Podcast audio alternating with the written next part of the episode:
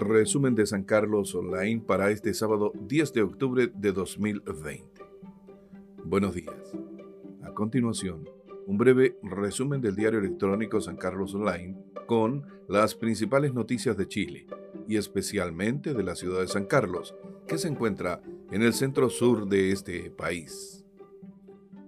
A nivel nacional, el titular indica el diagnóstico de Abbott sobre carabineros, comillas, no es posible seguir sin que tenga modificaciones importantes, cierre comillas, el Dinamo.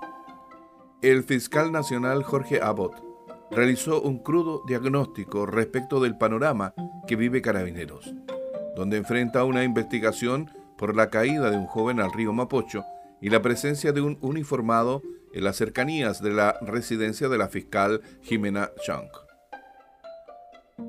Analizarán capacidad de infraestructura agrícola de Ñuble.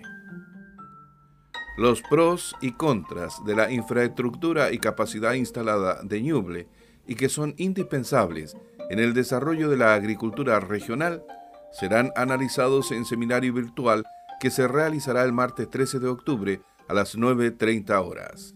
Detalles en www.sancarlosonline.cl. Alcalde subrogante Pedro Méndez y avances en el Nabotavo. Comillas, es una avenida realmente impresionante, cierre de comillas. Los trabajos que iniciaron en enero pasado presentan un 71% de avance y buscan transformar a la caletera y puente Nabotavo de San Carlos en bidireccionales. Detalles de esta nota en www.sancarlosonline.cl. En San Carlos y en prisión preventiva permanece femicida de Carolina Fuentes.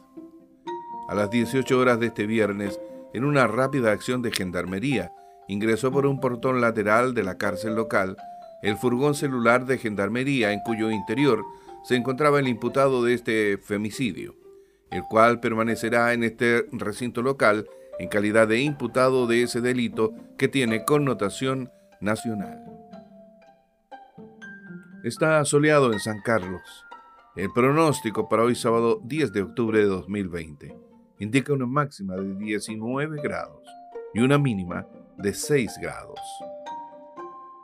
Ya hemos viajado por Chile a través de las noticias, desde la capital en Santiago hasta el centro sur de Chile en San Carlos.